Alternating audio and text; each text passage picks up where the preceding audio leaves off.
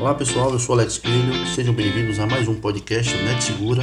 Hoje trataremos de um ransomware e uns casos de ransomware que estão rodando na internet, foi notícia em todos os sites aí, é o do TJ do Rio Grande do Sul. O TJ do Rio Grande do Sul sofreu uma grande invasão de um ransomware que na verdade é um software malicioso que usa brechas de segurança em servidores, em computadores, né, em dispositivos eletrônicos para roubar dados. Esses dados eles são enviados para, para hackers que cobram resgate para devolver os dados. Por quê?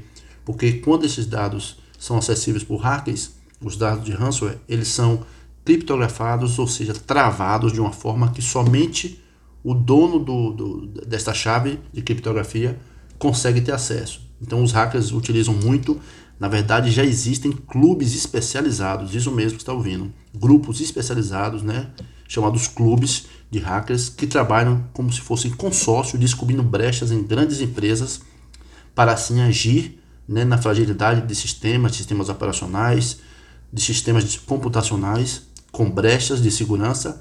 Essas brechas são detectadas por robôs, esses robôs informam através de, de, de informações para os hackers. Os hackers então pegam esses dados e passam a cobrar resgate, né, para que o dono do, do, do, produto, o dono do banco de dados ou do sistema, pague uma taxa e essa taxa, com essa taxa, eles então devolvem. Então, no caso, foi o TJ Rio Grande do Sul, na primeira semana de maio, né, nesta semana de maio, o TJ sofreu uma grande invasão. Os sistemas ficaram fora do ar, sistema de e-mail, sistema do próprio TJ, é, alguns, alguns usuários, funcionários públicos do, do, do TJ do Rio Grande do Sul não conseguiram ter acesso ao sistema e isso ainda não foi resolvido, tá? É, notícias que a, que a gente tem aqui, é, o que nós temos acompanhado é que isso é um problema que está atingindo várias empresas no Brasil e no mundo. O FBI, inclusive, criou uma, tem uma unidade específica para atuar contra crimes desse tipo, de ransomware, de sequestro, de sequestro digital, né, que a gente chama é o que a gente dá, o nome técnico que a gente dá para ransomware. E aí esses dados então esse o, o ransomware na verdade é o que um código, um programa bem escrito que faz faz um, um vasculhamento nos dados, pega esses dados, entrega para o hacker e a partir desse momento o hacker começa a exibir um resgate. Esse resgate geralmente é pago através de Bitcoin.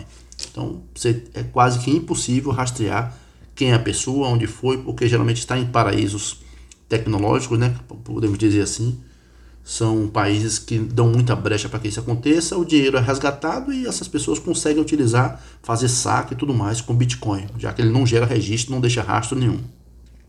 Lembrando que o STJ, né, o Supremo Tribunal de Justiça, o STJ sofreu uma grande invasão em 2020, algo parecido, né, e eles tiveram um problema sério, mas conseguiram resolver. O TJ do Rio Grande do Sul ainda não conseguiu resolver até este momento pelo que a gente tem acompanhado. Vamos esperar mais alguns dias para ver se isso é, tem uma solução boa. Tá? A dica para quem tem sistemas aí é deixar sempre atualizado os sistemas operacionais, ter cuidados para nunca clicar em links desconhecidos, porque essa é uma das formas que os hackers utilizam para fazer invasão e sequestro de dados. Tá, tá um passo à frente no quesito segurança digital. Quem trabalha com gestão de sistemas, gestão de servidores, precisa ter conhecimento pleno em segurança digital para que tenha uma maior segurança. Bom, por hoje é isso, até a próxima. Eu sou Alex Coelho, netsegura.com.br. Acesse e saiba mais sobre segurança digital.